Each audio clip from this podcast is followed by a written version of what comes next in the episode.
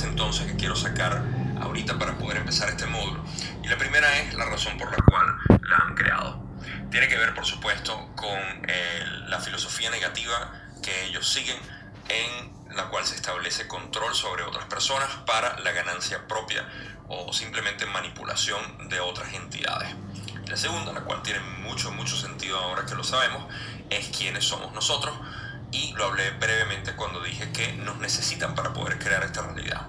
La razón es porque nosotros somos entidades muy, pero muy poderosas. Tanto que nosotros somos quienes creamos básicamente este sistema de control. El diseño ha sido de ellos, pero nosotros somos lo que, quienes la creamos y la perpetuamos. Básicamente es la proyección. Nosotros somos los proyectores de ese sistema de control. Entonces, partiendo de ese punto de que nosotros somos los creadores, sabemos que somos básicamente el poder o la energía infinita que se necesita para poder seguir proyectando esta realidad como la conocemos. Si indagamos en ese punto, podemos encontrar que nosotros somos una pieza esencial para poder mantener esta realidad como tal, lo cual nos lleva a decir quiénes realmente somos nosotros. Si se dan cuenta, por extrapolar básicamente esa, eh, esa, esa verdad. Esto nos va a llevar a lo que es la primera parte que tengo para cubrir en lo que es esta, eh, eh, este módulo de saber cómo es nuestra eh, percepción de quiénes somos y vamos a empezar con lo que es nuestra realidad física, quiénes somos. Ok.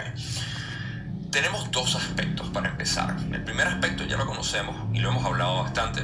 Vamos a recapitular un poco.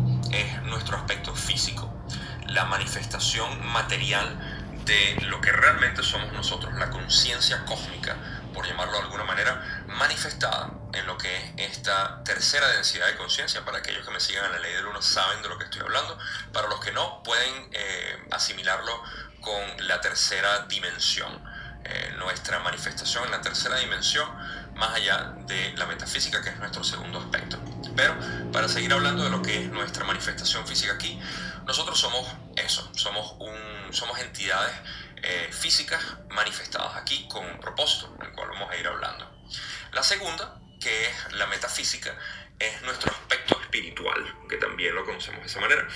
Y estas dos están interrelacionadas. Obviamente no puede existir eh, la física